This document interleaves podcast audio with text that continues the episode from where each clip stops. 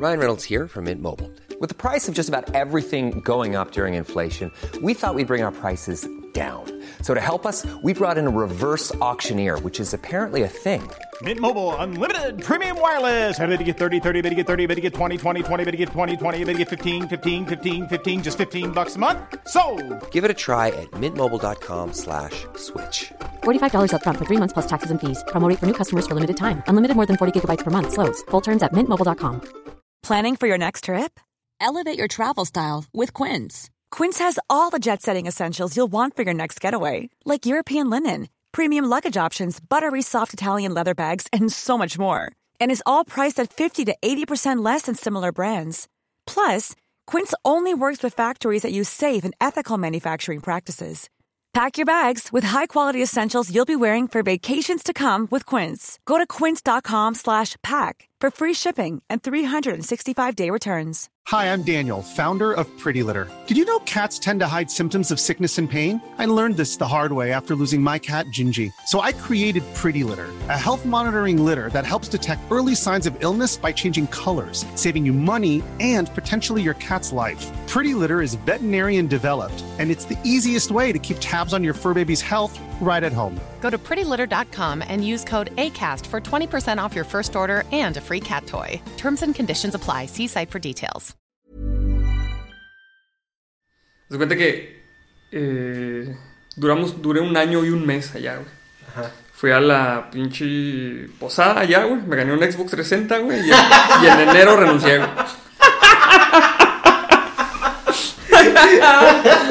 Ni pedo, güey. Me pagué así mi liquidación, yo solo.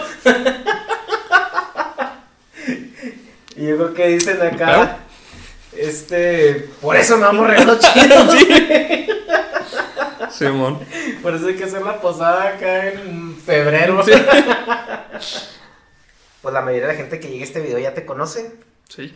Eh, Espero. danos, danos tus highlights. Pues, highlights así de que, que hago, que ¿Quién eres? ¿Qué yo haces? soy Arnoldo Montaño. ¿Qué onda, el que onda, chavos? ¿Cómo están? Y hago videos para YouTube eh, desde el 2015, me parece, ya ni me acuerdo, güey. Tengo tanto tiempo que ya ni me acuerdo de eso.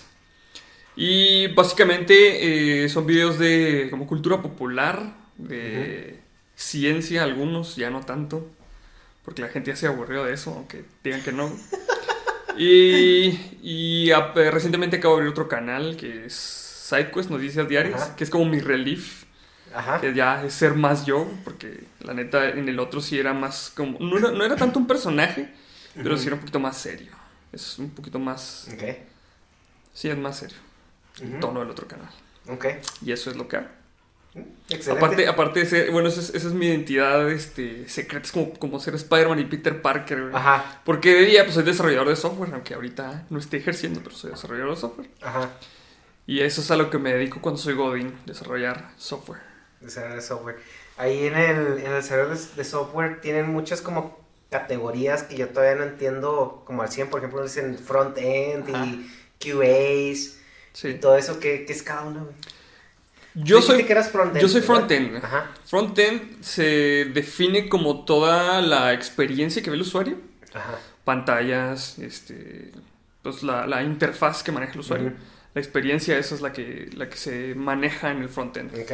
El backend es cómo funciona internamente el, el sistema, Ok. reglas de negocio, cómo vas a guardar los datos y todo ese tipo de rollos. Ok. O sea, son más cosas que le interesan más al negocio y a los Mm. ingenieros de cómo vas a guardar los datos. Nosotros los frontend nos, nos encargamos de que la persona que use el sistema, pues que sea amigable y que se la pase chido usándolo, básicamente. Eso es. Y bueno, los QAs, pues son los ingenieros de calidad y cosas así. Es que está mal. Eh, Corrige. Sí, corrígelo. Ahí salió un bug. Este. Bueno, hay muchas personas que dicen que estamos peleados los desarrolladores con los QAs, pero no es cierto. Si no existieran ellos, pues tendríamos un montón de fallas y le saldría al usuario. Pues es como en todos lados, ¿no? También en la manufactura, si no tienes ingenieros de calidad que te estén checando, hay veces que los de producción hacen bastantes barbaridades. Así. Así Me han es. contado. Así es. Y entonces a ti te apasiona todo lo tecnológico, todo lo que es ciencia, pero como popizada, así al- Pues fíjate que no tanto ciencia popizada porque, eh, bueno, cuando, cuando nació así como que la idea del canal, Ajá. fue porque me estuve leyendo bastantes blogs de el- del- las partículas, güey, del, del sistema este... ¿Cuál? eh, ¿Del colisionador? fí- física cuántica, güey. o sea, Ah, ok. Física Ajá. de partículas. Ok. Estaba leyendo así exhaustivamente, güey, que hacía cada partícula, güey, que los bosones, los Sí, quarks y todo eso. Entonces dije, debe haber una manera más fácil, güey, de que alguien le entienda este pedo, güey. O que le interese, ¿no? o que le interese. Ya me imagino las carnes asadas, ¿no? Que estabas soltando tus facts ahí. Es que de hecho, yo le dije a mi carnal, güey, a mi hermano, mi hermano menor, le dije, mira, güey, lee esto, está muy interesante. Ajá. Y le dijo, ah, pues qué chido, y ya. O sea, no le interesó para nada, güey. Entonces yo, yo por, por ejemplo, soy muy clavado en ciertos temas y a mí sí me interesa leer así los hard facts. Ok. Para muchas personas, ¿no? Entonces, eh, pues así fue como que también eh, como cierta iluminación de, ok, pues vamos a contar esto, pero de manera que a las personas les atraiga. De hecho, eh, eh, es un- una anécdota bastante suave porque una vez un vato en el trabajo, en la oficina, y el clásico chiste, ¿no? ¿De qué, de qué color se pondría un pitufo si lo ahorcas? Y yo lo agarré y dije, te voy a contestar, güey. Te lo voy a contestar con facts. Hice un video de eso, güey. De, de qué color se pondría un pitufo si lo ahorcas. Pero busca, o sea, obviamente que pues, necesitas leer o necesitas inventar muchas cosas, ¿no? Porque pues un pitufo no existe. sí. Entonces necesitas leer bastantes cosas de por qué la sangre roja. Que, porque- Ajá. que tiene en su molécula tiene eh, hierro, que es la, la molécula que transporta el oxígeno. Ajá. Y que no nada más el hierro puede transportar el, el oxígeno en la sangre, sino que hay otras moléculas que lo pueden este, transportar. Como por ejemplo la sangre de los cangrejos. Bueno, horseshoe crab, no me acuerdo cómo se llama en español. Sí. Porque pocho, ha- hashtag pocho. Hashtag Chihuahua, hashtag El Paso, hashtag... Y eh, los cangrejos esos tienen eh, la sangre azul. Porque es otra molécula la que transporta el oxígeno. Entonces de ahí me agarré para sacar todos esos facts y decirle a la gente, güey, de manera no ñoña, güey, que los horseshoe crabs tienen la sangre azul, güey. Y que algunas mariposas tienen sangre verde porque, bueno, no es sangre, es hemolinfa. Ok. Entonces, eh, como que usé de pretexto muchas cosas de la cultura popular para traer esos, esos conceptos más de la ciencia pura y dura a la gente. Ujú. Pues a la gente le gustó, está suave. Pues sí, sí, la verdad tu canal es un canal que tiene mucho éxito, tienes ya tu buen fanbase, tienes muchas visitas y pues sigues hasta ahorita. Sí. Ya van que cuatro años. Te tocó, eres que como de la casi primera, segunda camada de, de youtubers. Yo creo ¿no? que de la segunda oleada más bien, porque por ejemplo yo sí veía eh, que gente como el Wherever, como todos ellos que fueron de la primera oleada, Tenían sus canales y yo decía, pues esos güeyes qué hacen, o sea, qué, qué chingados, o sea, ¿cuál es el, cuál es el chiste de esos güeyes? Pero pues me llegó también a mí mi momento de querer expresarme de alguna manera, ese Ajá. sentido. Porque la neta, esto no lo hice por dinero, porque si, si entras a YouTube por dinero, te vas a llevar una decepción horrible, güey. Porque los primeros, me animo a decir, tres años no cobras nada, güey. Así, nada. Entonces, si lo haces por dinero, pues estás, estás este, en el lado Equivocado. equivocado. Sí, no hay, no hay un modelo de negocios a menos de que seas Badaboom y pagues por revisar celulares. Sí, aparte. Sí, o sea, es que aparte tam- tampoco quería hacer un contenido que fuera así tan... ¿Cómo, cómo decirlo? Para que no se hieran susceptibilidades. Basura.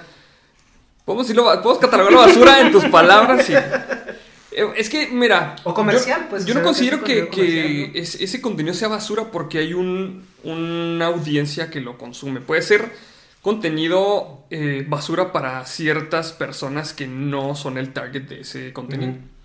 Pero, ah, pues a fin de cuentas, ese contenido cumple una función que es entretener a la gente, sea falso o no sea falso, como Mm, sea. Sí. Ese sí. contenido cumple una función que es entretener. La gente necesita ser entretenida y ese contenido lo cumple a la perfección. Sí, claro. Entonces, si esos vatos lograron como que capitalizar ese formato, pues bien por ellos, que güey, a las otras personas que no se les ocurrió.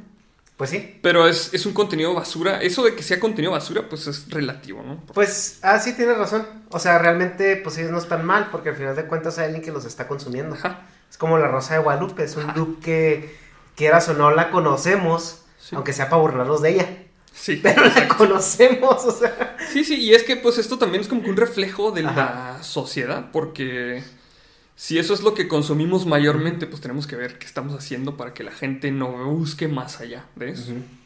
Sí, claro. Siento que por eso también los contenidos de ciencia en YouTube no... O sea, son famosos, pero no a tal grado porque pues no toda la Sí. gente se interesa por eso. Ujú. Sí, puedes ver canales, por ejemplo, de gente muy, muy grande en la ciencia como, no sé, Neil deGrasse Tyson o cualquier otra persona que tenga canales. Sí. Y no son tan populares como, pues bueno, volvemos a tipo Badaboom o estas otras eh, empresas Sí.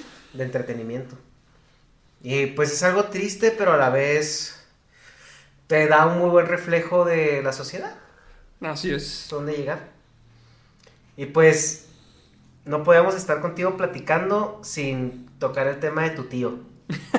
de mi tío Elon Musk. Sí, tu tío es un visionario Sí. que ha, ha sido un disruptor en la industria de la tecnología, este, sobre todo tecnología porque yo no creo mucho el discurso de la energía renovable con los Tesla y que quiere salvar el mundo. Sí. Precisamente porque qué pasa con un vehículo eléctrico cuando acaba su vida útil. Sí, aparte, bueno. Las baterías Ajá. es bien sabido que el litio y todos los metales que se utilizan para construir las baterías son altamente contaminantes. Sí, incluso la producción de litio y la disposición de litio, conta- de litio contaminan de una manera más agresiva y más duradera que un motor de combustión interna. Sí. Y aparte que no es realmente cero emisiones si la electricidad que le metes al Tesla, pues lo está De sacando quemar de quemar carbón y todo eso. Entonces realmente Ajá. Sí lo siento más como un gimmick eso de los, los carros eléctricos ahorita. Porque, pues sí, qué chido que no avientes eh, emisiones al medio ambiente y tal. Pero realmente las emisiones de los autos no son el problema. O sea, las, emis- las emisiones de, de, las, de toda la industria son realmente lo que está Sí, claro. este, pues, jodiendo al planeta. Sí, es lo que platicaba con un amigo que eh, él decía, es que si no empezamos por nuestra casa, por tocando el tema de que ya no se dan bolsas, ¿no? Sí. Y los popotes y que todo esto, dices, ok, bueno, a lo mejor a mí como individuo, el que no, no consumo un popote cada tercer día, realmente no va a hacer una diferencia. Y culturalmente probablemente pueda ser, dependiendo de cómo se mete en la psique de las personas que estás criando, llámense niños ahorita, ¿no? Que a lo mejor el niño sí puede identificar como nosotros en Chihuahua todos los eh, programas de ahorro de agua que hubo Sí. de niño. Entonces, Sí. yo ahorita, para mí es inconcebible la gente que de repente viene del sur o viene de otros países y se está lavando los dientes y deja el agua abierta Sí. cuando se está lavando los dientes, porque eso en Chihuahua fue algo que te metieron en el psique. Sí, pero es que, por ejemplo, en Chihuahua, pues es un desierto, ¿no? Aquí tendríamos que, que cuidar un chorro el agua. Y hace poquito leí un estudio que, de todos modos, los niños son muchísimo más conscientes de los daños al ambiente que un adulto. O sea, un niño sabe identificar más cuando, o es más sensible a los daños al ambiente que un adulto. O sea, para los niños saben que la tierra es el lugar en que vivimos y que, que- que hay que cuidarlo, güey. Pues es su interfaz. Sí, básicamente ellos están como que todavía pues, no tan maleados como uno, ¿no? Que ya le vale sombrilla prender el carro, güey, ahí. Entras al mundo del capitalismo y te das cuenta lo que cuesta pagar un recibo que se chinguen todos. Sí, realmente, realmente. Por ejemplo, en el tema ese de los popotes, yo hice un video acerca de eso, güey. Cuando todo el mundo empezó como que no hay que, no hay que usar popotes porque pobrecitas las tortugas y que se contamina. Realmente es, es una falacia eso de que los popotes son un, un gran contaminante porque según la investigación que hice ahí, es menos del 1% de la basura que, es- que de la basura plástica pues que va y acaba en, en los mares que gran parte de la basura son, bueno, también hay bolsas de plástico, pero es equipo de pesca, eh, son redes, son plásticos de botellas y cosas así. De hecho, en, en la gran mancha de basura del Pacífico, que eso es una cosa, que es del tamaño de Francia, me parece. Ajá. Pues hay un montón de cosas así, güey, lo que no, o sea, lo menos que hay son popotes. Pero sí, por algo tenemos que empezar, por algo tenemos que empezar, pero también se me hace eh, como que muy mala onda de las empresas que digan, tú, tú consumidor, es- ¿quién Responsabilizar al consumidor, exactamente. Y es, es las dos tendencias que hay, ¿no? Por ejemplo, lo que dices es que si no empiezas por ti, no va a haber un cambio. Pero por otro lado, o sea, tienes estas grandes corporaciones que están básicamente tirando ríos y ríos de, de químicos, contaminantes, desechos, de todo tipo hacia los mares, porque no lo mandas al espacio, no lo entierras, no lo reciclas, ¿a dónde van? A los océanos. Sí. Entonces, sí es cierto que mentalmente o tenemos que como programar sobre todo las nuevas generaciones a ser un poco más conscientes. No, yo creo no tanto por lo que pueda salvar no usar la bolsa del Oxxo, sino porque eventualmente ellos van a ser los dueños del mundo. Sí. Entonces queremos que a lo mejor los dueños del mundo que hereden el dinero dentro de 40 años sean las personas que tengan una perspectiva diferente al mundo. Pero lo que estamos viendo ahora es que si te fijas, hace, no sé, 50, 100 años, el dinero pasaba de manos cada, cuando la generación que venía tenía entre 35 y 45 años. Ajá. Ahorita ese dinero se está reteniendo hasta la gente que tiene 70, 75, 80 años. Gente que no le interesa el mundo. Sí, de hecho, es- ese es el problema que las leyes están haciendo personas que no van a estar aquí en 20 años a lo mejor. O menos. o menos y que aparte pues están desconectadas totalmente de la realidad en la que se vive. Y es un círculo vicioso porque cuando esta gente de 70, 80 años se muera y de- empiece a dejar el dinero, la generación que lo va a recibir no son los chavitos porque hay una generación en medio o dos. Va, a ser, va a ser personas de 55, 60 años que lamieron los huevos a estos güeyes por 40 años. Entonces, ¿qué es lo que va a pasar? Recibes por fin el puesto, la gerencia, el CEO. No vas a mejorar el planeta. Como, como el, como el hijo de la reina que se lo saltaron, güey. O sea, que se esperó tanto al hueso y dijo, no, ya. Esta señora no se va a morir nunca. Sí, pues es, Sí. es, el, es el problema ahorita con, con eso realmente de que... Y es que también me voy a ver, me voy a escuchar bien rojo, pero pues la neta es, es- la neta es que el, el capitalismo tan cabrón que tenemos ahorita, güey. O sea, las maneras de producir y de consumir son las que nos tienen jodidos realmente. Sí, es cierto que sobre todo en América el consumismo es más latente porque si te vas a Europa es un poquito más controlado. No sé si te has fijado, la mayoría de los europeos no se desvíen por tener el celular más nuevo, ni la ropa más cara, ni el carro más nuevo. Y los americanos, que yo creo que los americanos ahorita son que un 60-70% del mercado global, Sí. eh, son voraces, Sí, sí. completamente voraces. Tiene que comprar el iPhone nuevo, tiene que tener el carro más nuevo. Sí, y lo ves, ajá, es, a mí algo que, que me causó mucho choque cuando, cuando, cuando empecé a vivir en Estados Unidos fue, por ejemplo, en México un carro es como un patrimonio. Sí. Las personas lo ven así como mi casa, mi carro, ya está así como que armado, ¿no? Y en Estados Unidos el carro es como comprar un, Es un accesorio. café del Starbucks. Es o un sea, es, un- es una herramienta que se va a desgastar en tres años y por lo mismo no le cambian el aceite. O sea, yo tengo amigos mecánicos allá que dicen que es impresionante la estupidez de la gente, cómo hacen los carros. Incluso las mismas compañías están haciendo los carros para que los cambios de aceite sean cada vez con más distancia porque la gente no los hace. Ok. Entonces lo que ellos quieren es que el carro tenga 10.000 millas entre un cambio de aceite y otro. Eh, sobre todo los carros americanos, las SUVs, los, los sedanes, todo lo que no sea deportivo muy especializado, se manejan con, con, cambios de aceite. Casi, casi tienes que llevar el carro al taller a huevo entre esos, entre esos lapsos por otra cosa. Para que le hagan el Y cambio ya de ahí te aceite. hacen el cambio de aceite. Pues está bien. Sí, Está porque bien. la gente no respetaba, es un cambio de aceite cada 4.000 millas o 3.000 millas que era antes, que era 5.000, 6.000 kilómetros. Sí, sí. La gente no los hace. ¿Sabes qué carro no necesita cambio de aceite? El Tesla. Volviendo hacia otro Volviendo. tema. Que exactamente era lo que planeaba hacer, volver a, volver a tu tío. A mí lo que me da mucho la atención de, de Elon Musk es que el vato es un visionario. Quiere, hace carros súper inteligentes que se manejan solos, que no necesitan, o sea, si se les acaba la pila pueden detectar dónde hay un supercharger y, y calcular la distancia y manejar solitos ahí para que recargue, o sea, para que tú ya los conectes, ¿verdad? Nomás eso les falta. Sí. Pero el vato tiene un miedo muy grande hacia la, hacia la inteligencia artificial. Porque él es el único güey que he escuchado que dice, necesitamos un chip en la cabeza porque los, los pulgares son muy lentos. Pero no quiere inteligencia ajá, artificial. sí, es, es, es muy raro porque el vato se hace, se quiere poner una computadora en la cabeza.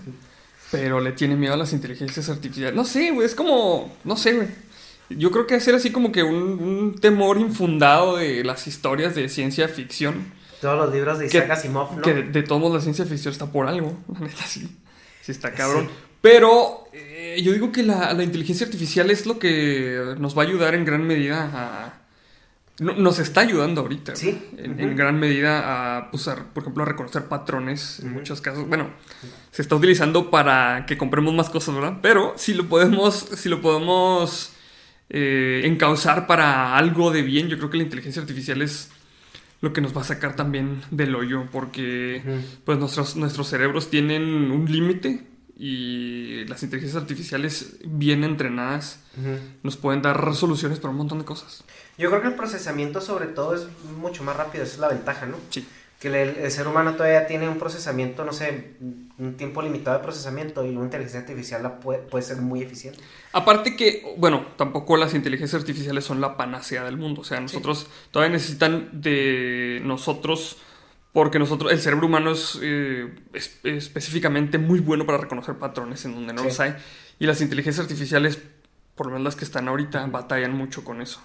Por ejemplo, eh, por eso las cámaras de los Tesla atropellan gente cuando se le piratea de que, bueno, no, no sé si viste un vato que llevaba una bicicleta cargándola, Ajá. que no la reconoció como una persona porque falló el, Ajá. el reconocimiento de patrón y se lo llevó. Entonces, obviamente que también las inteligencias artificiales ahorita están un poquito en pañales, Sí. pero son, es, yo digo que es algo que nos va Bueno, a yo, sacar hoyo. yo sí me refrenaré un poquito de decir que están en pañales porque si tú te pones a contar los casos de choques de Tesla por fallo en, en los sistemas de, rec- de, de De recognición o de eh, recognición, eh, Hashtag pocho. Pocho. Sí, los sistemas de reconocimiento o los sistemas de, de manejo autónomo Sí, realmente son muy pocos en proporción. O sea, si tú agarras el porcentaje sí y lo comparas con el porcentaje, en, porque porcentajes te, ya te quitas el volumen. Sí, O sea, es, es mucho menor que los de los que automovilistas. los automóviles sí. normales. Pues que también diría un filósofo chihuahuense, la gente es pendeja por naturaleza. Sí, obviamente que, que, eh, las inteligencias artificiales sí son muy buenas, para, o sea, más buenas que los humanos en muchas cosas. Sí, y yo siento que el, el sistema de manejo autónomo va a ser la solución para el tráfico para las grandes ciudades. Porque, tío, yo vivo en California. Sí. La- en el sur de California es donde experimentas el tráfico más horrible del universo. Sí, Y ves que es porque mucha gente hace puras pendejadas, güey. sí. O sea, vas tú en el carril rápido y alguien quiere salirse porque ya se le va a pasar la salida y quiere cambiarse de punto A a punto B en una distancia de 15 metros. sí. O sea, es- sí, entonces yo ahí sí creo que no va a tardar mucho cuando ya este, la autonomía vehicular sea muy eficiente. Yo creo que sí vamos a llegar al punto donde va a ser obligatorio entrar a, free- a freeway con, con, Con autónomo. autónomo. Ajá, con autonomía. De hecho, Y sobre, precisamente- ah, perdón, y sobre todo porque puedes hacer una red para comunicar todos los demás carros Sí. y platicar entre ellos para ajá, compartir rutas y tomar decisiones. precisamente veníamos, cuando veníamos de vacaciones venía manejando yo y atrás de mí venía un señor grande, ya más de 60 yo creo. Y venía manejando su camionetita y pues como el tráfico era bastante, eh, pues venía así medio asustado, ¿no? Entonces eh, yo lo venía viendo que venía manejando así medio asustado y sí, sí les comenté. Lo bueno es de que cuando yo ya tenga esa edad, los carros se van a manejar solos. y ya no voy a andar haciendo esas pendejadas. Sí, ahora nomás ahí el problema es, es por el, el lobby que hay ah, en contra de los carros autónomos, que es, es que si hacen los carros autónomos, ellos van a decir a dónde podemos ir o no. Y después entra ya la derecha americana, que es más libertaria y más... Sí, pero es- bueno, es que to- todo, todo tiene que, que- O sea, la tecnología siempre va a tener como que un, una parte que esté eh, en contra de eso, en contra del- de los cambios. Tú sabes que las personas Sí. somos bien rejegas ante el cambio. Sí, Lo mismo pasó cuando pasamos del caballo al automóvil, ¿no? claro, sí. ¿Cómo, cómo vamos a subirnos esas cosas si esas cosas no esquivan como los caballos, cosas así? Y luego cuando chocaron los primeros dos carros, que aquí en, aquí en Chihuahua había dos carros y chocaron a unos, güey, a pinches 20, no sé cuánto iban esos carros, güey. Y la gente utilizaba todo ese tipo de sucesos para Sí, claro. echarles tierra. Pero pues a fin de cuentas el avance y la tecnología no puedes parar. O sea, realmente por más este, rejegas que sean las personas ante el cambio, los avances se van dando de manera que nos hacen más fácil la vida a todos. y no puedes parar el avance. científico. Pero ¿no crees que los avances tecnológicos sí se ven ahorita un poco más mermados porque el mundo está más globalizado y las políticas son más fuertes y más ahorita, globales? Ahorita sí, porque ahorita eh, nos, nos freseamos con un montón de cosas. No experimentes con esto porque esto no es de Dios. No experimentes con esto otro porque, uy, ¿qué va a decir la gente? Por ejemplo, de, de hecho, precisamente, no sé si, si te diste cuenta que acaban de sentenciar a tres años de cárcel y una multota al vato que modificó genéticamente a unas niñas, unos embriones. Un güey de China. Un güey de China. Que supuestamente lo hizo a escondidas. Sí. A un vato que modificó estos embriones para que quitarles ciertos, bueno, Que era como el gen del SIDA, ¿no? Algo sí, así. No, no- no genes, sino ciertas expresiones de tal gen para que fueran inmunes al SIDA. Ajá, ajá, sí. Ahí hubo un montón de revuelo porque, pues, eh, la edición de genes es, es ahorita un- una cosa en la que realmente sí estamos en pañales. Pero, eh, pues, el experimentar con ese tipo de cosas ahorita es bien tabú. Sí, claro. Y si lo pudiéramos hacer un poquito más libremente, avanzaríamos más. Ajá. Pero, pues, ahí están todas las organizaciones morales, humanísticas. O an- que- animales. Ajá.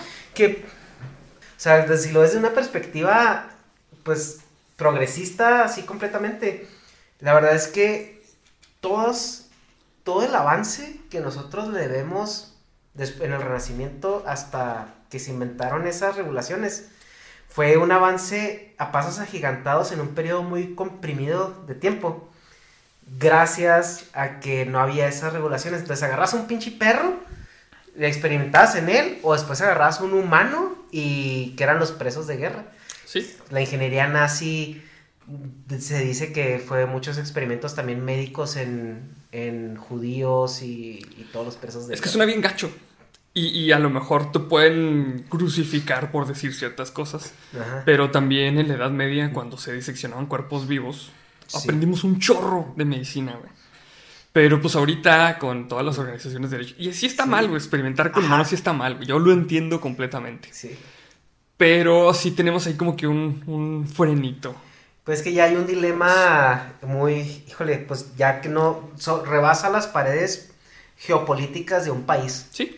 Ya es, ya es algo más globalizado porque ya hay asociaciones eh, que dictaminan o, o persiguen todo eso a nivel global.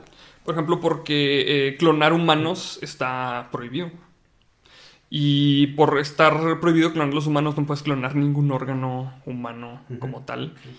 Y yo estoy convencido de que eh, clonar órganos es lo que nos va a sacar también del hoyo de la falta de donación de órganos.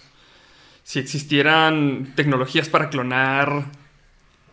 Es que también como no hemos resuelto cosas como la conciencia y el cosas que nos Sí. metemos ya más en, en metafísica del alma y cosas así. Ajá. Si clonas un humano sin cerebro, que tuviera todos los órganos, pudieras, este, Pues, pues, como la película de la isla, sí, ¿sí la viste? sí, sí. Los pininos de Scarlett Johansson. Ajá. Eh, Más que van a decir nazi por decir esas chingaderas. Es que, es que es algo que, mira, hay temas que ahorita son pues muy escabrosos por cuestiones religiosas, por agendas políticas y por cuestiones de pues, lo políticamente correcto, ¿no? Así es. Pero yo lo que platicaba con un amigo es de que si esos temas no se abren en un foro y no se da la opción a debatirlos incluso, porque hay muchos temas censurados, no puedes ni siquiera mencionarlos, no puedes ni siquiera ponerlos en la mesa, y si no lo haces, no vas a encontrar nunca un punto de ataque racional y centrado y en beneficio de, de la humanidad. Y siempre vas a tener gente de los dos lados, siempre. Sí, Por eso antes se escondían a hacer los experimentos. O sea, si ahorita nos vamos en la, en la perspectiva, por ejemplo, del cambio de la carreta al, al automóvil, ¿no? Que ahorita lo estamos viendo en la, en la industria. Yo a eso me dedico a automatizar procesos. Ven un robot y ya están haciendo de pedo, que porque les va a quitar el trabajo, que porque la automatización y la fregada. Es exactamente lo mismo que cuando fue ese cambio en el transporte. O sea, a lo mejor sí, el que el veterinario de que tenía 20 caballos de, clientes, pues ya no los va a tener. Pero pues de ahí nacieron 80 mecánicos. O sea, hay trabajos ahorita que no existían hace 10 años. ajá. Entonces, no es que se vayan a acabar los trabajos, sino que van a nacer otros. Y pues hay que estar al tiro, ¿no? Con cómo va avanzando el mundo, güey. Simplemente, o sea, no existirían los youtubers ahorita. Exactamente. Por ejemplo, antes, antes que te hablaran de un experto en SEO, en Search Engine Optimization, güey, Ajá, dirías tú, ¿qué es esa mamá? O sea, eso no existe, güey. sí.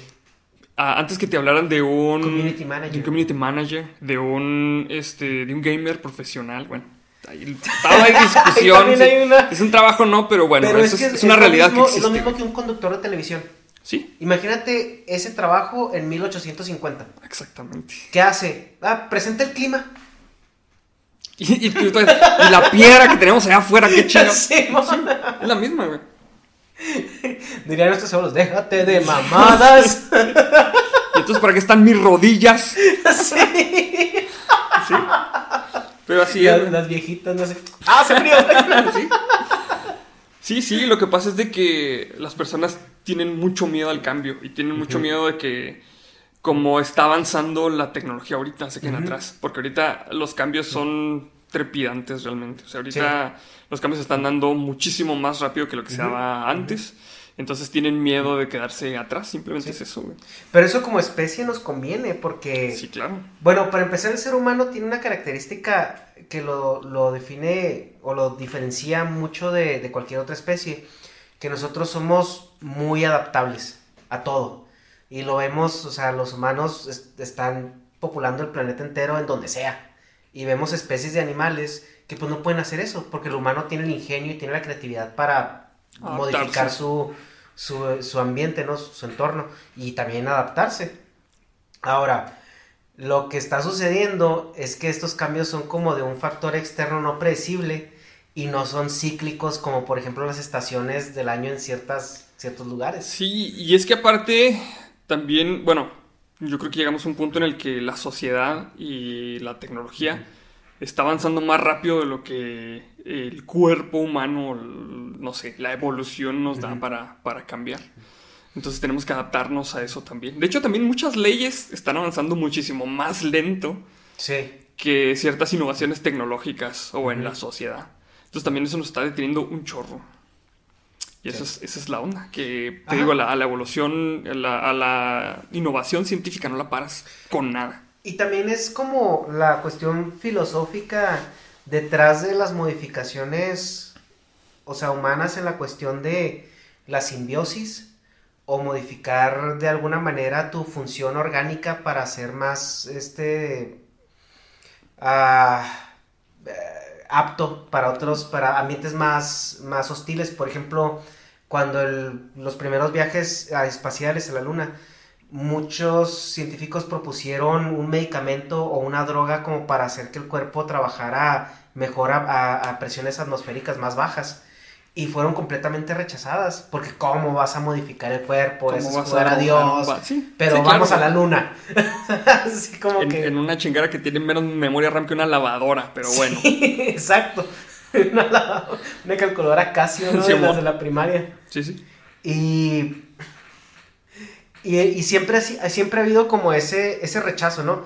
Y se ve en las novelas de ciencia ficción, se ve en, en, en, pues en, películas y en cómo la ley se está estructurada, donde hay un rechazo completo entre, por ejemplo, crear seres humanos mitad simbióticos y, mitad humanos o, o crear incluso androides que se asemejen cada vez más a los humanos. No, no te vayas tan lejos. ¿No recuerdas el caso de un competidor de las Olimpiadas que no querían que dejara, no, no, que- no lo querían dejar que corriera en la, creo que la prueba 100 metros o 500 metros o algo así, porque tenía unas prótesis en las, en las piernas. Estas prótesis que son así como las patas de los canguros, que son energéticamente ajá. eficientísimas. Y como no tenía piernas, lo hicieron que, que corriera en los Paralímpicos. Obviamente les puso una chinga a todos porque esas madres son más eficientes que las piernas normales. Incluso yo eh, estoy segurísimo de que si ese güey hubiera competido en las Olimpiadas normales, y digo normales porque pues es la Sí, gente sí. que sí tiene piernas y todos, no, no que sean Ajá. anormales esos güeyes, les hubiera partido la madre a todos porque esas eh, adaptaciones que él tiene son...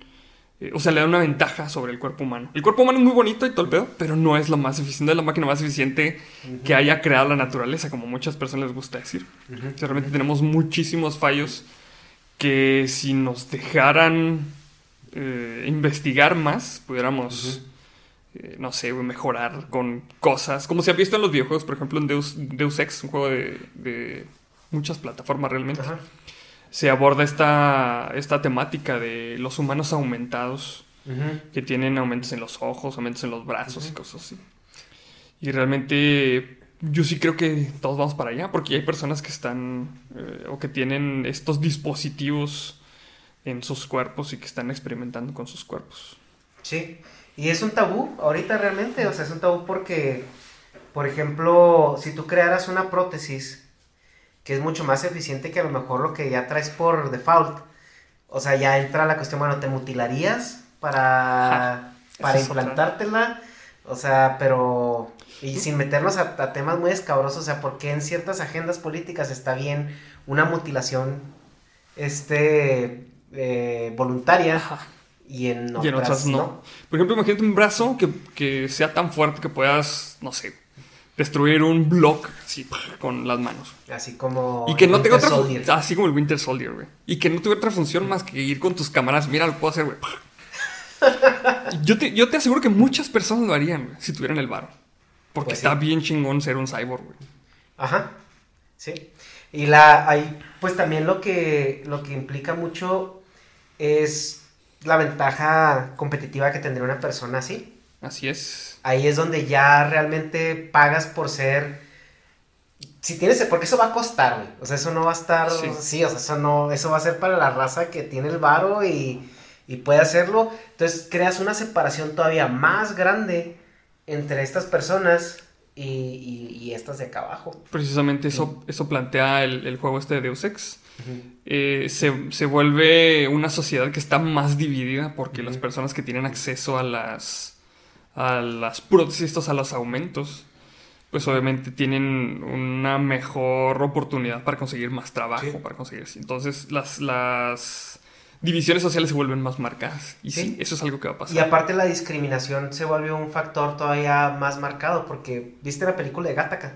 Sí, O sea, esa película aborda un tema, yo digo que fue muy visionario el tema que aborda porque lo aborda de una manera muy orgánica y muy como realmente va a suceder en el momento en que se decidan se abran las puertas a la selección genética, que creo que ahorita ya se puede, ¿no? Las más o menos en, sí se puede. en las como clínicas de fertilidad como que hacen 30 y luego los empiezan a examinar y se aseguran que los que te implanten vayan chidos. Bien, ajá. Ajá, que es básicamente eh, como el tema que aborda Gattaca donde empiezan a hacer ingeniería genética con los bebés, entonces desapareces la miopía, desapareces enfermedades congénitas y desaparece incluso cualquier otras cosas como que si se va a quedar calvo, que si, que si va a atender a la obesidad, que si va a atender...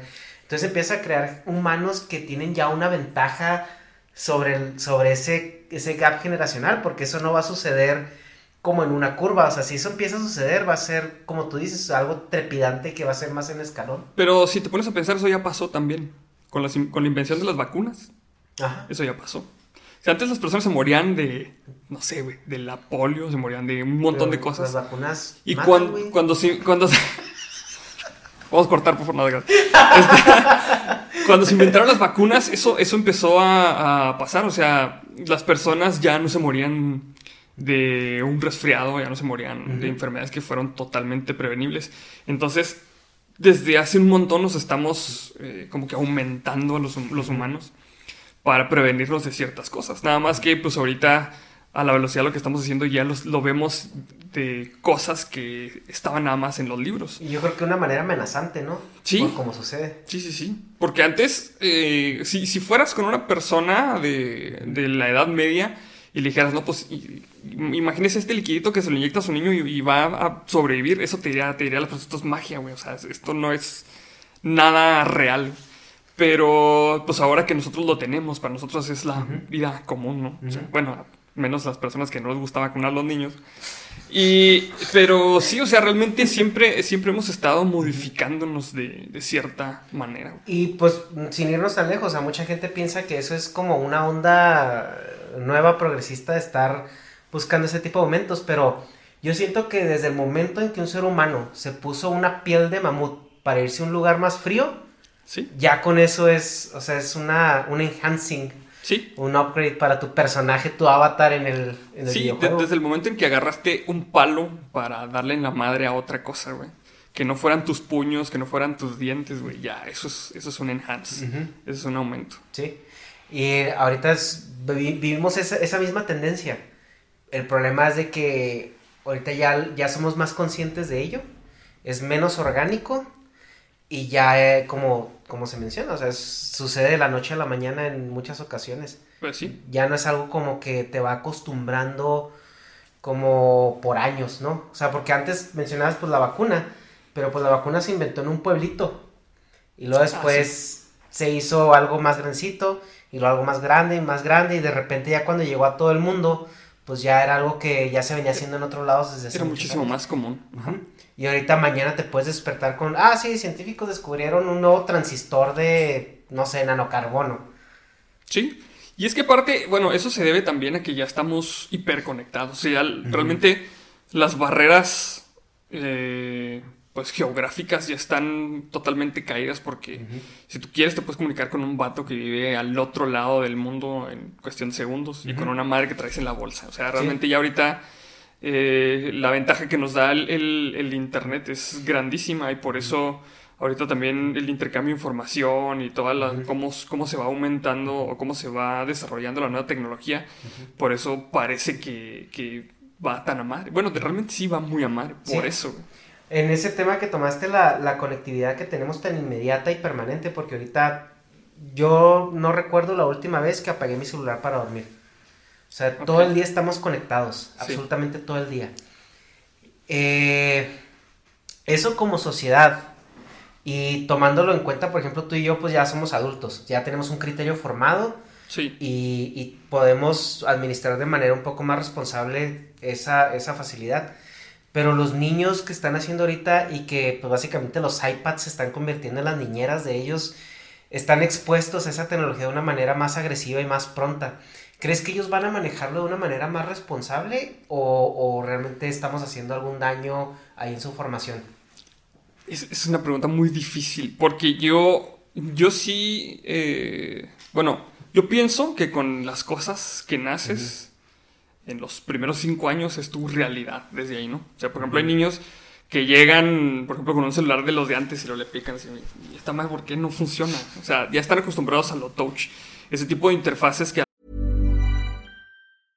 This is Paige, the co-host of Giggly Squad, and I want to tell you about a company that I've been loving, Olive and June. Olive and June gives you everything that you need for a salon quality manicure in one box. And if you break it down, it really comes out to $2 a manicure, which is absolutely insane. It's also so easy to get salon worthy nails at home with Olive and June. The difference between how your nails used to look when you did them yourself and now with the Manny system is a complete game changer. The best thing about Olive and June too is it's a quick dry. Dries in about one minute, lasts for five days, and full coverage in up to one to two coats. Visit oliveandjune.com slash perfectmanny20 for 20% off your first system. That's oliveandjune.com slash perfectmanny20 for 20% off your first system system. Ryan Reynolds here from Mint Mobile. With the price of just about everything going up during inflation, we thought we'd bring our prices down. So to help us, we brought in a reverse auctioneer, which is apparently a thing. Mint Mobile unlimited premium wireless. Ready to get 30, 30, bit to get 30, bit to get 20, 20, 20, bit to get 20, 20, bit to get 15, 15, 15, 15 just 15 bucks a month. So, Give it a try at mintmobile.com slash switch. $45 upfront for three months plus taxes and fees. Promo rate for new customers for limited time. Unlimited more than 40 gigabytes per month. Slows. Full terms at mintmobile.com. los adultos, a muchos adultos ya más grandes les cuesta bastante trabajo. Para los niños es una realidad eso que vivieron y lo manejan eh, pr- porque prácticamente nacieron con ello. El detalle es de que ahorita la información que consumimos es, eh, es tanta y, es, y lo queremos tan inmediato que yo sí veo que se está como que reduciendo el, el attention span, otra vez hashtag Sí, pollos. Hashtag pollo, güey. La capacidad de, de atención de las personas sí se está reduciendo un chorro. Y después te metes a los diagnósticos de, ah, síndrome de déficit de atención. Así. Pues no, simplemente el niño ya no quiere leer los libros de texto de gobierno porque son aburridos. No, y bueno, aparte, esto a las personas las hace menos tolerantes a las cosas. Por ejemplo, ya no pueden meterse a ver un video de, de YouTube de 10 minutos porque dice que está muy largo. Porque ellos lo que quieren es eh, satisfacción inmediata, oxitocina, a madre. Menos de 30 segundos es eh, pérdida, digo, más de 30 segundos es pérdida de tiempo para las personas.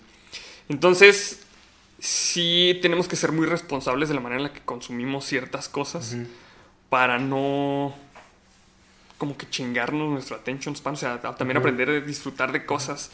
Porque yo sí he visto que sí muchas personas se desesperan si no obtienen las cosas rápido y eso no nada más en cuestión de contenido, sino que también pues en cuestión de, de su vida, o sea, si hacen una cosa por dos meses y no les da resultado, pues ya lo avientan a la chingada. Y en dos meses nadie se hace máster de nada.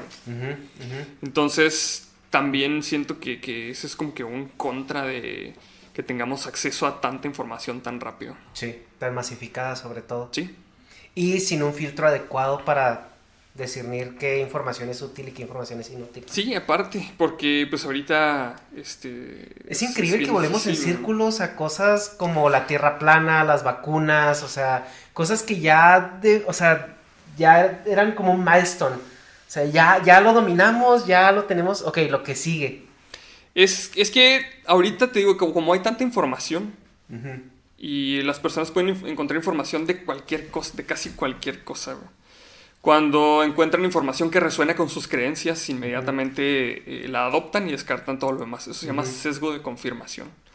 Cuando tú dices que la neta, a mí me late que esta madre, la Tierra tiene que ser plana, güey. Y lo buscas en internet, la Tierra es plana, y ves un artículo que dice, la Tierra es plana, tú dices, a huevo lo sabía, güey. Todo lo demás es una mentira, güey.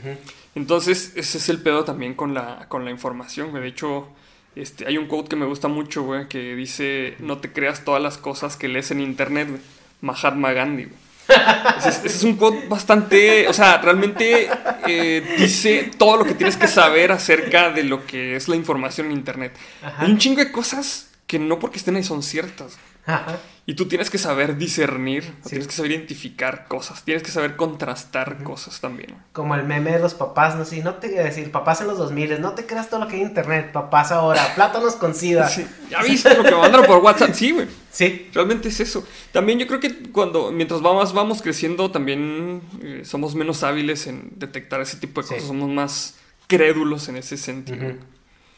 Pero también, eh, pues le ha hecho mucho daño esta inmediatez de la información a muchas cosas. Por ejemplo, pues la, la- eso, ese pedo de la tierra plana, ese pedo de las vacunas. Se han gastado miles y miles de dólares, millones de dólares, me atrevo a decir, en comprobar año tras año que las vacunas no causan autismo. Y el tiempo de los científicos, ¿no? Que Sí, lo aparte. comentaba un, un virólogo que estuvo en el podcast de Joe Rogan, que dice, es que ahorita, por ejemplo, yo saqué un libro explicando que las vacunas no causan autismo. Sí. O sea, tenemos científicos trabajando año con año, metiéndole tiempo en demostrar que la vacuna del sarampión no te va a dejar autista. Siendo o no que te lo- va a hacer loco. Siendo que ese tiempo, que es más valioso que el recurso que le estás metiendo a esa investigación, ya pudiera haber desarrollado otra, cosa. Exactamente. Entonces también, este, pues hay que ser muy responsables con las opiniones que damos en internet. Sí. También, ahorita yo creo que las redes sociales le han dado un megáfono eh, gigante a personas que a lo mejor No tendrían que, que tenerlo. Hay muchas personas que dicen, sí, es que todas las opiniones son válidas y se tienen que respetar. Y yo digo, no, güey. Todas las opiniones, todas las opiniones se respetan, está bien. Tú tienes todo el derecho a decir todas las pendejas que quieras. Pero no por eso van a ser válidas, güey. Sí. Porque tú puedes decir una cosa de la que no eres experto, pero tienes mucha confianza, güey. Pero eso no, no le da validez inmediata claro. a tu argumento. Y eso es lo que muchas personas piensan que es la libertad de expresión. Que puedas decir cualquier cosa y que las personas no pueden decir o, pueden o no pueden no refutar pueden- tu argumento. Y eso tiene que ver un chingo con, con lo entitled que, que estamos ahorita, güey. Lo- ¿cómo, cómo se dice en español la chingada? güey? Entitled, no sé. No sé, güey, no sé. Es también- una palabra que ya aprendí en Estados Unidos porque hashtag ahí son los más entitled del mundo, güey. Porque Sí. si no, un país, no hay país más entitled que yo creo que los americanos. Sí, y eso es que ahorita todas las personas este, se creen uno en un millón, güey, que son especiales y que so- todas sus opiniones son válidas. Y entonces eso es algo que también... Bueno, pues es que también así, así nos criaron desde chiquitos, es que Sí. tú eres único y especial, y no es cierto. Sí. O sobre sea, todo nuestros papás, no la generación de nuestros papás. Comentabas lo que la generación de ahorita viene muy programada, que somos uno en un millón. Sí. Y hace dos semanas o algo así escuchaba a un argentino que no recuerdo si era Manuel Danan o Agustín Laje. Y el vato como que... eh, ay, güey. O sea, breakdown, despedazaba así todo muy... De una manera muy coherente de cómo la generación de nuestros papás nos programó a nosotros como, ah, es que eres único, o eres uno en un millón, o, o es que tú eres especial. Porque decían, es que la, la generación que venía atrás de los, de los boomers era la generación como de, de célula. O sea, era una generación que Sí. abrió un negocio en el lugar donde estaban y pues no, o sea, no salían de ahí. Los boomers eran los que como los que tomaban como ese negocio y luego ya lo empezaban a masificar. Entonces, eh, cuando el, mundo empezó a ser globalizado, que empezó la masificación, la generación que vendría siendo nuestros papás, como entre los boomers y la X, esa generación se, se caracteriza porque ellos vivían en un mundo más globalizado, más masificado, pero ellos se consideraban seres masificados. O sea, Ajá. eran como, yo tengo mi lugar aquí, yo estoy aquí en esta cadena y voy a hacer mi lugar. Y es, es por lo que, bueno, voy a hacer mi trabajo. Y es por lo que vemos muchos de nuestros papás que duraron 30, 35 años, en, en su un trabajo. mismo trabajo. A nosotros nos meten en el chip de, es que tú eres especial, tú vas a ser especial. Y, y llega nuestra generación, unos más conscientes que otros, donde vivimos en un mundo masificado totalmente, pero nos creemos seres únicos y especiales. Sí, es que la bronca es de que nos contaron el cuento de que somos únicos y especiales.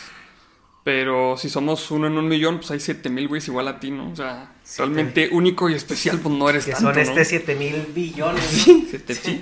Sí, sí, y aparte, eh, eh, o sea, como bien comentabas ahí, las generaciones sí tienen mucha diferencia porque los boomers son bien fieles al trabajo. Y por eso que nos, nos inculcaron de alguna manera a nuestra generación. güey. Por eso les molesta tanto que nosotros no duremos en los trabajos. Porque nosotros estamos esperando pues un trato de alguna manera mejor. Mm, En el sentido de que respeten el tiempo eh, personal, el tiempo de ocio, cosas así. Entonces estamos acostumbrados a vivir la vida de manera distinta. Y ahorita los que tienen los medios de producción son los Gen Xers, los boomers ya este, bastante oldies. Y eso les caga de nosotros. Que, que nosotros eh, tratemos de separar el trabajo eh, y la vida personal. Que a mí se me hace que todas las generación X son un poquito más amargados y envidiosos que los boomers, ¿no? O sea, porque los boomers son, eran más, tiempos más simples. Sí, eran tiempos más simples porque era tú vas a jalar y tienes tu familia y listo, güey. Los Gen Xers pasaron a la historia así. Sí, o sea, Eso no tienen chiste. completamente. Sí. La así lo más grande que les tocó así aprender era cómo programar el VHS y el control remoto, güey. Así que mira, güey, con este controlo el VHS, controlo la televisión, el cable y la licuadora. Sí, sí, pero bueno, por ejemplo, ese, ese approach de que somos únicos y, y diferentes, eso es muy occidental, porque, por ejemplo, en, en sociedades como Japón todavía se valora muchísimo más el, La homogeneidad. la homogeneidad y el que eh, la mayoría sobresalga. Bueno, más bien como que la comunidad sobresalga. No tienes que destacar porque si no es- eres un pinche envidioso que nada más quieres destacar. tú. Sí, ajá. Pero yo siempre he dicho que Japón es el Galápagos de los humanos, güey. Esos güeyes evolucionaron diferente en Sí, claro. cualquier, en todos los aspectos que, que la sociedad que estamos. Pues yo creo que casi Mainland. todos los, los asiáticos, ¿no? Porque también en China lo ves. ¿no? Sí. Que China todavía está un poquito más cerrado al mundo. Y Japón, a pesar de que está muy abierto al mundo, siguen los güeyes aferrándose a sus costumbres y usos de hace mil años. Sí, sí. Pero es por eso, porque su cultura siempre fue así. O sea, realmente era muy difícil eh, que se mezclaran en los tiempos antiguos con Japón porque por la dificultad de acceso a, a su tierra. Por eso es tan difícil emigrar ahorita, porque no tuvieron muchos migrantes hacia Japón en muchísimo tiempo. Y pues ahorita están así como que batallando con ese pedo. Pero es que también si te pones a pensar Japón antes que, que, que te ofrecía como migrante.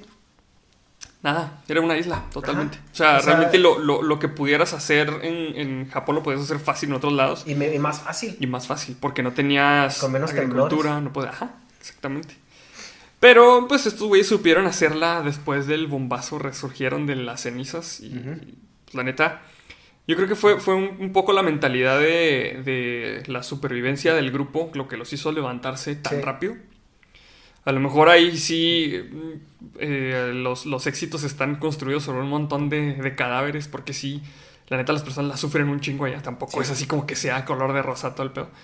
Pero, pues, gracias a, a que los japoneses trabajan un chingo y trabajan pues, bastante bien, es que lograron eh, pues ponerse en el top. Pues lo que impera mucho en Japón ahorita es la disciplina, porque, bueno, lo platicaba Dharma, el episodio 4, vayan a verlo, que el japonés es, es el rey de la, de la automercadotecnia. O sea, es el güey que te va a poner así en el panfleto todo lo más bonito y cuando tú vayas a tu casa va a pintar así su casa de que aquí no sucede nada, pero están viviendo un infierno ellos mismos, o sea, cada momento. Y él lo decía, Japón es hostil hasta para los japoneses. Sí, sí, sí, sí. Porque, o sea, se dan los casos de los chavos que se suicidan porque sacaron un 8 en el examen, güey. Sí. O sea, realmente les exigen un chingo, güey. Sí. Y eh, bueno, ellos, ellos son, son en cierto modo muy nacionalistas y por eso, por eso es que han avanzado muy pronto porque consumen muy local. Sí. Caso contrario a nosotros los mexicanos, que los mexicanos nos mama todo lo que no sea mexicano, güey. Y por ese... Sí, pues de hecho, güey, si, si vas y haces una maestría en España, uh, no más, este güey viene de España, hay que contratarlo. Y el güey con la misma pinche maestría de aquí, ese güey no lo contrata. Entonces, pues son como que dos, dos approach diferentes. no, no, que, no que uno esté mal y otro esté bien, son diferentes eh, nada más. Pero pues sí, este, el, el éxito de Japón es innegable en comparación con el de Sí, nosotros. y ahorita están un poco estancados, a, a pesar de lo que se vea para afuera. O sea, en el momento en que. A lo mejor si vas de turista no lo sientes tanto porque te, te impresiona la infraestructura que tienen. O sea, o sea, vas a Quijabara, vas a lugares turísticos y las luces, los edificios. Todo es un anuncio comercial de Japón. O sea, ves anime en todos lados. Aunque no lo consuman ahí a veces, lo ves. O sea, es parte de su cultura. Todo es kawaii. Absolutamente todo. O sea, ves una troca repartidora de tanques de gas y el, el avatar que tiene es kawaii. Así, así de ridículos son. Pero si ya empiezas a meterte en la cuestión de, de negocios con ellos, si tienen un, un retraso ya importante, que yo diría, eh, con respecto a cómo se manejan las políticas comerciales en otros lados y, y- y, eh, corporativas, si andan ya como unos 10, 15 años atrasados. Sí, pues es que ellos valoran muchísimo todavía la sabiduría del, del elder.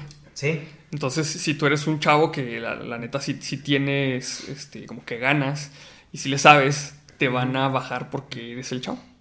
sí. No, y aparte la configuración social que tienen, o sea, un chavo no se siente así.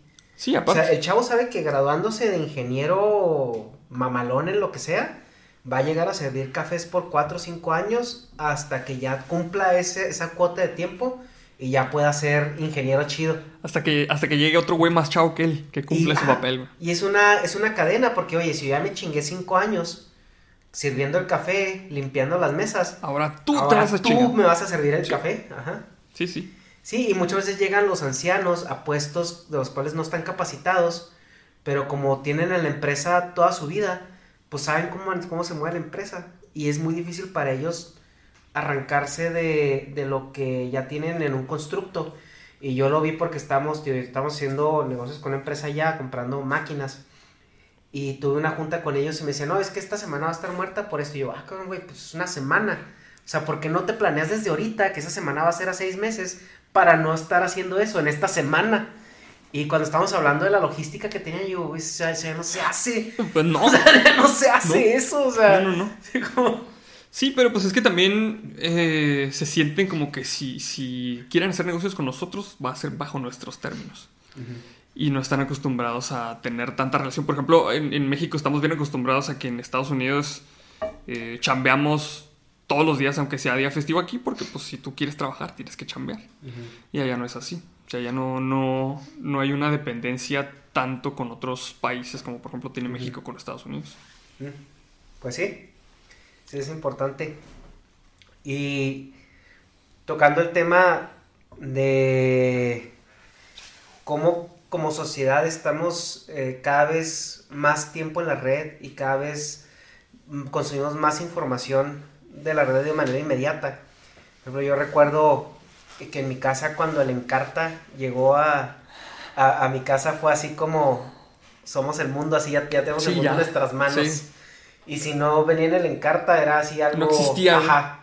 Y antes de eso pues estaba, bueno, aquí en Chihuahua el CIDECH, que era CIDECH. la meca del conocimiento. Ajá, sí. En la cual este, nuestros papás se formaron como profesionistas. Era, era casi casi la biblioteca de Alejandría, güey, aquí en el desierto, sí, güey. exacto.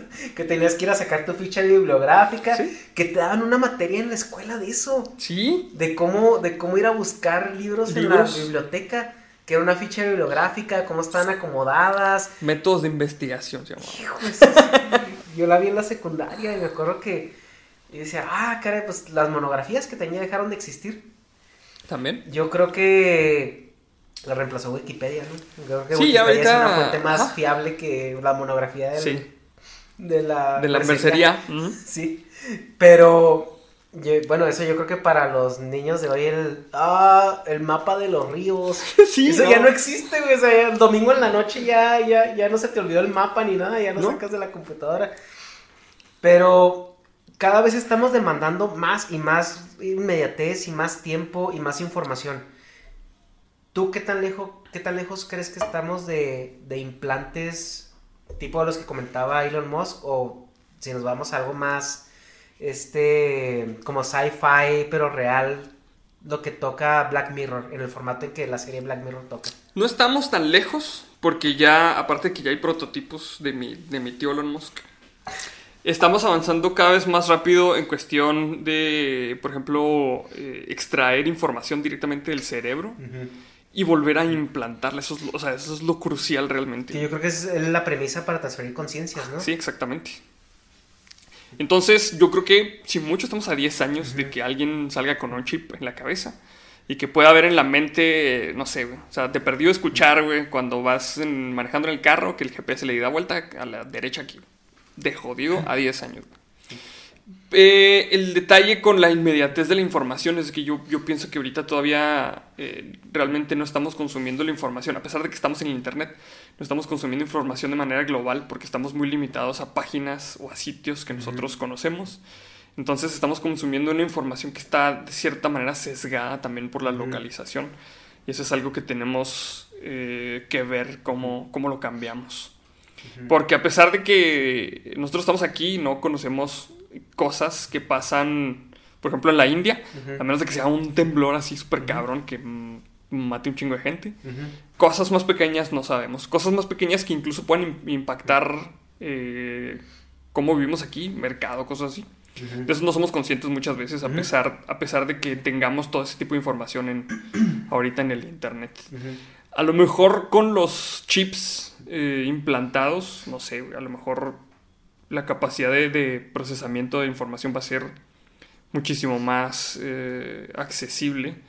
O ya vamos a poder programar que los chips nos den la información necesaria para nuestra vida diaria sin necesidad de, necesidad de procesarla nosotros. No sé. Puede ser eso. O puedes utilizar el sistema operativo del mismo cerebro. Sí, de hecho sí, de hecho, eh, pues la- el proyecto que tiene mi tío Elon Musk es, es a lo que le tira. O sea, realmente, imagínate eh, estar eh, en tu casa y descargas, no sé, estás aburrido y descargas un pack de vacaciones en Cuba 2020 2057, por ejemplo.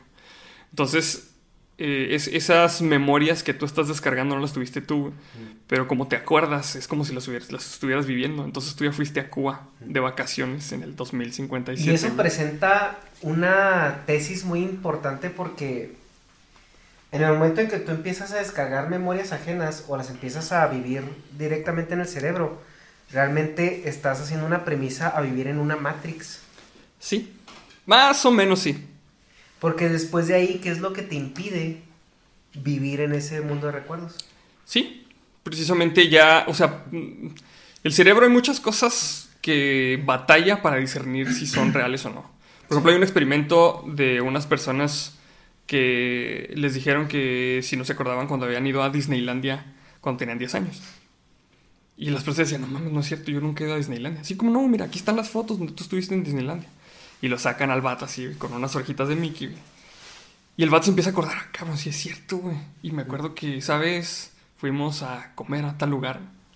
Y puro pedo, güey. Esa foto, fue- la photoshopearon, güey. Los recuerdos los fabricaron. Pero por la familiaridad que tienen con la imagen, la persona se empieza a formar ese tipo de recuerdos. Entonces, imagínate si eso puedes lograrlo con una anécdota de una persona y una foto, güey. Ahora imagínate con recuerdos que puedes implantar en el cerebro, reales. Sí. Y eso también, porque dices tú, bueno, una persona que después va a vivir en la Matrix, ¿de qué va a vivir si no está generando dinero? Te puedo apostar que no va a faltar el que trabaje en la Matrix, güey, haciendo experiencia. Si ahorita hay personas que viven del internet, muy seguramente va a haber, va, va a haber personas que Sí, imagínate, güey, es que se conecten Matrix. nomás para estar ahí en, el, en la Matrix, acá amenizando con gente o... Si hay personas que viven del World of Warcraft generando oro, va a haber personas que puedan hacer negocio viviendo de esa madre. Te lo aseguro. Porque también, bueno, volviendo al, al caso de los implantes, yo siento que hay como tres tipos de implantes o tres tipos de, de cosas a las que podemos llegar de una manera en simbiosis, ¿no? Que es el implante que te tiene conectado, del cual puedes acceder a información incluso subir. Luego es el implante que va a estar como, pues tipo Black Mirror, que está como que eh, grabando lo que está sucediendo y puedes acceder a recuerdos de manera inmediata, incluso proyectarlos. Sí.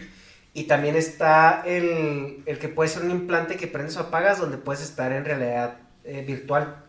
Sí, es que puede ser. Ese implante puede ser los tres. Porque ya teniendo la interfaz entre el cerebro y la máquina, y ya que puedas escribir cosas, tú puedes estimular eh, la parte que controla los impulsos visuales de- del cerebro y estar viendo no con los ojos, sino estás, vi- estás viendo con el cerebro el mundo virtual. Y estás sintiendo cosas en el mundo virtual eh, porque realmente a, a fin de cuentas los sentimientos esos son, son impulsos que sentimos con el cerebro al último. O sea, porque cuando yo toco esta cosa, lo estoy palpando con las manos, pero lo estoy sintiendo con el cerebro, realmente. Entonces, si puedes controlar el cerebro eh, y escribir cosas al cerebro, puedes controlar todo. Que eso abre la puerta a, a prótesis, a trajes de aumento Sí. este, físico. Te abre la puerta también a, a eliminar cualquier discapacidad sensitiva que tengas. O sea, si es una persona que le falla la vista, ya sea que la perdió, pues está más fácil, o que haya nacido ciega, puedes incluso generar una interfaz que mapee lo que está alrededor. Y una persona ciega puede moverse de una manera, este, pues, ba- bastante integral. Me parece, que, me parece que hay un francés que ya tiene un ojo que es biónico. tiene, tiene una cámara que tiene aquí conectada a su nervio óptico. Y el nervio óptico le da eh, pues una imagen, no es completamente así. Pues con que te des sombras y contrastes. De hecho, eso, eso da sombras y contrastes con eso. Y con eso él puede eh, moverse fácilmente por la ciudad. O sea, realmente ese vato ya es un cyborg legalmente. Sí. Entonces, si eso ya existe, güey, en 10 años que podamos tener eh, tecnología un poquito más avanzada, Ajá. eso ya va a ser posible. La tecnología ha avanzado de una manera impresionante desde la invención del transistor. Básicamente yo creo que fue el parteaguas Sí. en eso. Y coincidentemente eh, eso sucedió alrededor de muchas leyendas y muchas historias, por así decirlas, de terror. Y yo creo que por tus sonrisas sabes a lo que voy. Que voy a los 50, 60 donde empezó toda la conspiración alienígena. Sí. Y, y muy sonadamente, pues el accidente Roswell, ¿no? Que dicen unos, eh, eh, unas, unas personas que tienen un podcast en Juárez, que tal vez Leyendas legendarias. leyendas legendarias. Invítenos a- que habla de por qué en los 60s o los 50s es cuando se agudizó este fenómeno. Dicen, pues que yo creo que eran entes que estaban así como arriba, o sea, súper inteligentes, y luego de repente ven que los simios que están en un planeta ahí azul ya están partiendo los átomos. Ajá. Y eso fue como el parteaguas también de, pues de la, de la ciencia, ¿no? O sea, ya cuando aprendes a manipular un átomo a ese nivel, pues yo creo que se abren las puertas a muchísimas otras cosas. Sí. Entonces, cerrando la pregunta, ¿tú qué tanto crees que ese avance tecnológico que se disparó en esas fechas fue como relacionado a catástrofes de ovnis o tecnología recuperada o contactos sociales con ellos? Siéndote bien honesto, yo, yo creo fervientemente que hay vida en otra parte del universo. Yo sí estoy, bueno... No, coincido contigo. No, estoy, no estoy, seguro porque no tengo la evidencia que lo sustente, pero realmente en mi corazón siento que sí hay algo ahí. Pues yo sí, yo sí estoy seguro que existe y la prueba somos nosotros. Pero por la paradoja de Fermi, no creo que algún día puedan llegar a contactarnos. Sí, exacto. Entonces yo no creo que la tecnología que tenemos ahorita sea eh, gracias a que una civilización alienígena vino a regalarnos, miren el transistor, aquí está. Porque si no, pues ya nos hubieran hecho el paro en otras cosas. Porque la neta sí estamos muy pendejos, güey. Sea, ya nos hubieran hecho el paro en otras cosas, güey. Porque si una civilización alienígena tuviera la capacidad de viajes este, interdimensionales o viajes eh, más rápido que la velocidad de la luz, esa civilización sería... Eh, no se estrellaría Totalmente... no se estrellaría en Roswell para empezar. Y sería totalmente benévola. Sea, lo que, lo que querría era hacer el paro a, los, a las hormiguitas que estamos viviendo en este planeta. Sí, es lo que... Yo coincido contigo en esa parte porque, bueno, yo estoy a diferencia de ti, yo sí estoy seguro de que hay vida en otra parte del universo. Y no poquita. O sea, estoy seguro que el universo está infestado con, vida. Eh, tal vez como la conocemos, porque como lo dice Neil deGrasse Tyson, nosotros estamos hechos de los cuatro elementos más comunes del universo, línea por línea. Entonces, ¿por qué pues, debería ser, de diferente? El problema es eso, o sea, estamos tan lejos uno de, de cada uno que lo comentaba con unos amigos, digo, por ejemplo, si tú tienes un telescopio que puede ver 50 años luz, o sea, lo que tú estás viendo es un reflejo de lo que sucedió hace 50 años. Así es. Entonces, si tú te acercas, o sea, pues puede ser que en un periodo de 50 años pues no haya mucho cambio. Pero ¿qué pasa cuando estás viendo a un millón de años luz? Uh, es más, 5000 años luz. Sí. Si tú vienes aquí, si tú ves un telescopio 5000 años en el pasado, que vas a ver? nada interesante. Nada, ajá, exactamente. Si tú ves 300 millones de años luz en el pasado, mm, vas a ver una piedra caliente muriéndose. Exactamente. O sea, es, es, algo es algo que pues sí no a veces no cabe, entonces ¿cómo puedes tú saber que una cosa que está a un millón de años luz que se ve habitable lo sigue siendo? Te pues tienes que empezar a acercar de manera muy paulatina y probablemente cuando llegues ya ni siquiera la estrella exista. De hecho, eh, o sea, por la configuración de nuestro universo y por las leyes de la causalidad, es imposible, yo creo que vayamos a viajar de esa manera, a menos de que descubramos alguna otra manera. Porque todo el mundo dice, la velocidad de la luz, no mames, bien rapidísimo, güey. Pero cuando te pones a verlo en contraste y cuando dices, bueno, pues la luz del sol a la Tierra tarda 8 minutos en llegar, güey. Y no estamos tan lejos. Sí. Ahora imagínate a, otras, a otros lugares. Sí, claro. Entonces, si hay otras eh, civilizaciones que eh, tengan la capacidad de viajar de otra manera que no sea desplazándose por el espacio, eh, pues para encontrarnos también va a estar bien cabrón, porque es como encontrar una aguja en un pajar que está escondido en un pinche planeta que está escondido en una galaxia. O sea, realmente las probabilidades de encontrarnos con otra civilización son ínfimas. Yo creo que jamás lo vamos a ver en nuestro tiempo. No, y en eso sí coincido contigo, o sea, y también depende mucho del timing de cada, de, cada, civilización. O sea, estamos hablando que probablemente ahorita haya otra civilización que en términos tecnológicos estén como nosotros en el Imperio Romano. Sí. Y si esa civilización incluso está a 60 años luz de nosotros, que no es nada, no, no la vas a ver nunca. Exactamente. Porque no va a dar señales de vida. Sí. Porque no puede captar nuestras ondas de radio. Nosotros tenemos como 30.000 años de ser sapiens sapiens. Sí, más o menos. Ajá, son 30.000 años en el span de, de, vida del universo es nada, absolutamente nada. Entonces, para que esos 30.000 años hayan coincidido con alguna otra civilización es que esté ya cerca. desde ahí, que esté cerca. Sí. Y luego segunda, que estemos en la misma situación o poquito más arriba. No, es que la probabilidad es mínima. Y mandando señales de radio tenemos, yo creo, menos de 100 años, sí, tenemos como 80 años nada más. Entonces, es, o sea, lo más lejos que han navegado nuestras señales de vida son 80 años luz. Sí.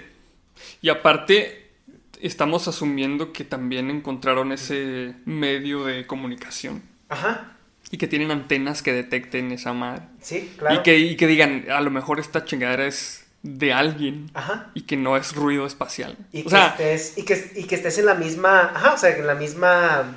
Para que llames la atención. sí. Porque es lo mismo que decían, o sea, pues tú, ¿por qué vas a ir a un planeta donde pues hay, no hay vida inteligente o no hay nada que te llame la atención? Porque también la hablaban de eso, si eres una civilización que puede hacer viajes intergalácticos, eres una civilización benévola, porque no te autodestruiste. Sí. Y, y, y, y, o sea, trabajaste en equipo con tu misma civilización para poder conquistar lo que seguía. Ajá. Entonces ya desde ese punto de vista no eres destructiva. Porque si eres destructiva, la, re- la, la regla es de que te vas a madrear primero. Sí, exacto, como nosotros. Ajá. que, ajá, o sea, verlo desde este punto de vista. Ahorita estamos más enfocados en, en sobrevivir entre nosotros mismos que en construir algo juntos para dar el siguiente paso. Ah, que exactamente. si, que si eh, es, es la regla de la supervivencia que también comentaba, ¿no? De por qué el ser humano inició la sociedad hasta tan tarde en su, en su desarrollo evolutivo. Pues porque primero tenía que despertarse todos los días que, pensando en que no me coman y en comer. Y en comer. Ujú. Ajá. En el momento en que ya se hicieron sedentarios, empezaron a ver las estrellas, a manejar el, el ambiente, empezaron a crear civilización. Sí. Pero. Y, es, y eso con los que les caían bien, no con todos. Y ese es el problema que tenemos ahorita global. O sea, tú tienes un país, tienes puros países hostiles entre ellos, potencias mundiales hostiles, porque eso es. Sí. Que están nomás cuidando qué hace este para no quedarme atrás y que no me vaya a chingar este. Y Sí. también qué está haciendo este otro, porque ahora yo estoy acá, entonces ahora tengo tres a- a- atrás de mí. En lugar de cooperar Sí, para lograr un bien común, no sé. Ah, y exacto, o sea, si nosotros como, como raza nos, nos quitáramos esa preocupación de mañana me puede chingar Rusia o me puede chingar Corea o Estados Unidos o lo que sea, el sentimiento como de supervivencia a lo mejor cambiaría el enfoque, todo ese esfuerzo hacia Sobrevivir Oye. enteramente como especie. ot- otro tipo de tecnología. Sí. De hecho, por eso no es no hemos llegado a la categoría de civilización tipo 1, como lo plantea el señor que me, se me escapa el nombre, pero ¿Cuál? realmente este ya no me acuerdo. eh, ah, el del Blue Dot o Isaac Asimov. No, no fue Isaac Asimov. No me acuerdo, güey. Ok. Pero Total. Es, es una, es una, una clasificación de, civilizaciones que, por ejemplo, el, el tipo número uno es el que puede eh, generar energía utilizando eficientemente todos los recursos de su planeta. O sea, ni siquiera hemos llegado a esa etapa, güey. Porque ahorita nos estamos chingando todo, güey. Pero es por eso, porque estamos tan ocupados sobreviviendo y que no chinguen los demás, que no nos preocupamos por otra cosa que no sea eh, que no me chinguen. O sea, no estamos preocupándonos porque el desarrollo de tecnología sea sustentable, porque las cosas que estemos haciendo nos aseguren que vamos a tener planeta durante otros, no sé, a lo mejor otros 2000 años que contamos en el calendario pendejamente nomás Que, la bueno, o sea, el planeta lo único que va a hacer es deshacerse de nosotros. Ah, sí, sí, obviamente, obviamente. O sea, eso de tener planetas totalmente en un- una vista egoísta de que Ajá. según esto el humano Sí. es dueño del planeta, pero no. Y sí, o sea, lo que decían muchos filan- filántropos es que el ser humano no se va a acabar la Tierra. No, no, no, no, no. bien, la Tierra se va a volver lo suficientemente hostil para... Como para humanos. que sobrevivan los humanos, exactamente. Y solamente las cucarachas y Cher, güey, van a reinar sobre, sobre la Tierra. Cherry, güey. Y el, y el guitarrista de los Rolling Stones. Tenía mi profe de guitarra, me decía, es que muchos se preocupan con qué mundo le vamos a dejar a los niños. No, preocúpense, ¿por qué mundo le vamos a dejar a este güey? Sí, sí, sí, sí. Precisamente.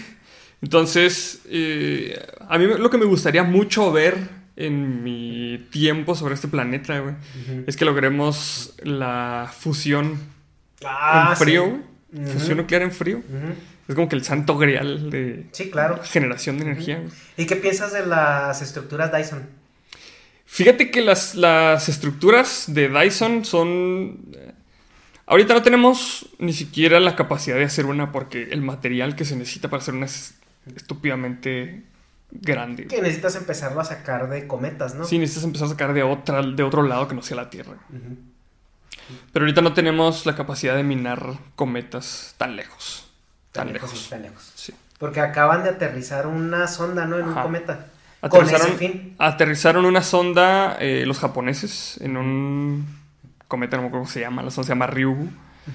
Y traen muestras para examinarlo. Precisamente pues, es, es para eso, para ver qué cosas podemos sacarle. Y tomando, tomando ya en cuenta esa parte donde ya empiezas a, a- no sé cómo se diga el término, aterrizar en cometas.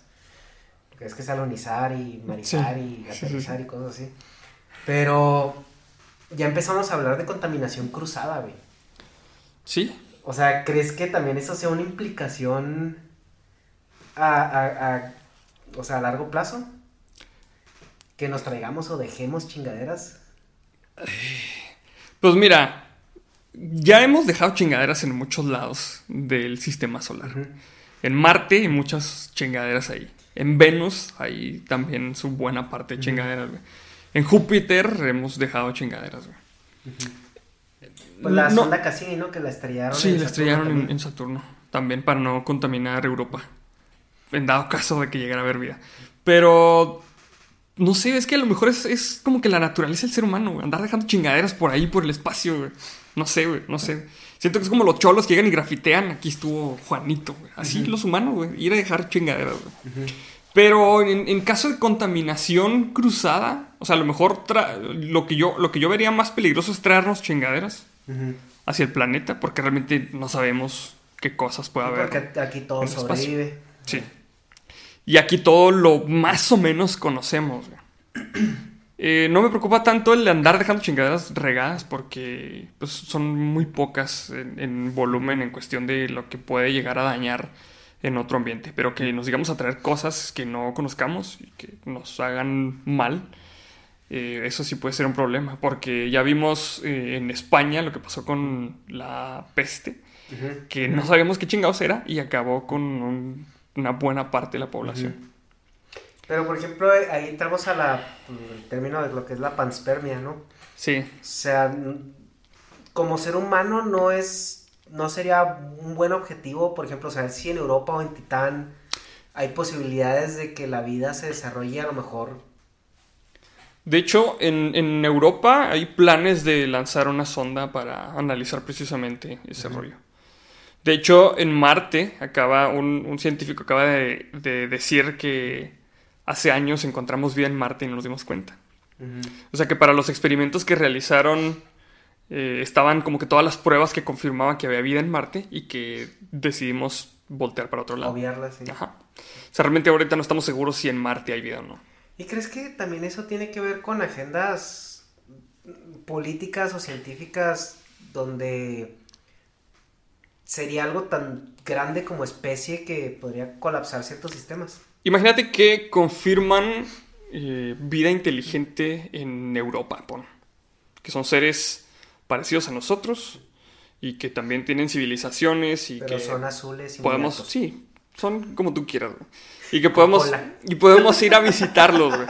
Imagínate el impacto que sería para muchas religiones que dicen que ellos son los hijos favoritos de la creación y que no hay nadie como ellos. Imagínate el impacto cultural que tendría sobre las personas el reconocer que no son los únicos en el universo y que toda la, la- las creencias sobre las que tienen construida su vida no valen dos pesos. Imagínate el colapso de la sociedad para algunas personas con eso. A lo mejor para ti, para mí no es tan, tan grave eso. Es decir, oh, no mames, qué chingón. Y ya, güey. Seguir chambeando porque jamás vamos a ir, güey. Pero para muchas otras personas que tienen eh, construida su vida en base a ciertos preceptos de fe, sí, yo creo que sí sería un, un golpe bastante grande. ¿Por qué crees que la religión ha sido algo tan recurrente en cada civilización? Porque necesitamos una. eh, como un faro. Algo en que creer, algo que nos dé. Eh, como que la seguridad de que no estamos aquí diokis. Porque es bien fatalista, güey, pensar que en una roca, güey, en la Vía Láctea, güey, en la constelación, este, en la, en la galaxia de Andrómeda, güey, en el superclúster de Virgo, güey, hay unos güeyes que están ahí diokis y que están chingando entre ellos, güey. Eso es muchísimo más fatalista para muchas personas que pensar que somos la creación de un ser superior y que estamos cumpliendo un propósito en este planeta, sea cual sea. Ever catch yourself eating the same flavorless dinner three days in a row? Dreaming of something better? Well, HelloFresh is your guilt-free dream come true, baby. It's me, Kiki Palmer. Let's wake up those taste buds with hot, juicy pecan-crusted chicken or garlic butter shrimp scampi. Mm. Hello Fresh. Stop dreaming of all the delicious possibilities and dig in at HelloFresh.com. Let's get this dinner party started. Hi, I'm Daniel, founder of Pretty Litter. Cats and cat owners deserve better than any old fashioned litter. That's why I teamed up with scientists and veterinarians to create Pretty Litter. Its innovative crystal formula has superior odor control and weighs up to 80% less than clay litter. Pretty Litter even monitors health by changing colors to help detect early signs of potential illness. It's the world's smartest kitty litter. Go to prettylitter.com and use code ACAST for 20% off your first order and a free cat toy. Terms and conditions apply. See site for details. Want to get a chiseled look in the jawline? Sculpt and shape your jawline with added volume from Juvederm Volux XC. Juvederm Volux XC is an injectable gel specifically designed to be robust enough to improve moderate to severe loss of jawline definition. And it is the first and only hyaluronic acid filler approved for the jawline. Add volume to your jawline for a chiseled look with Juvederm Volux XC. For important safety information and to find a licensed specialist, visit juvederm.com. That's J U V E D E R M.com. Not for people with severe allergic reactions, allergies to lidocaine, or the proteins used in Juvederm. Common side effects include injection site redness, swelling, pain, tenderness, firmness, lumps, bumps, bruising, discoloration, or itching. There's a risk of unintentional injection into a blood vessel, which can cause vision abnormalities, blindness, stroke, temporary scabs, or scarring. Talk to a licensed specialist to find out if it's right for you. Visit juvederm.com. That's J U V E D E R M.com.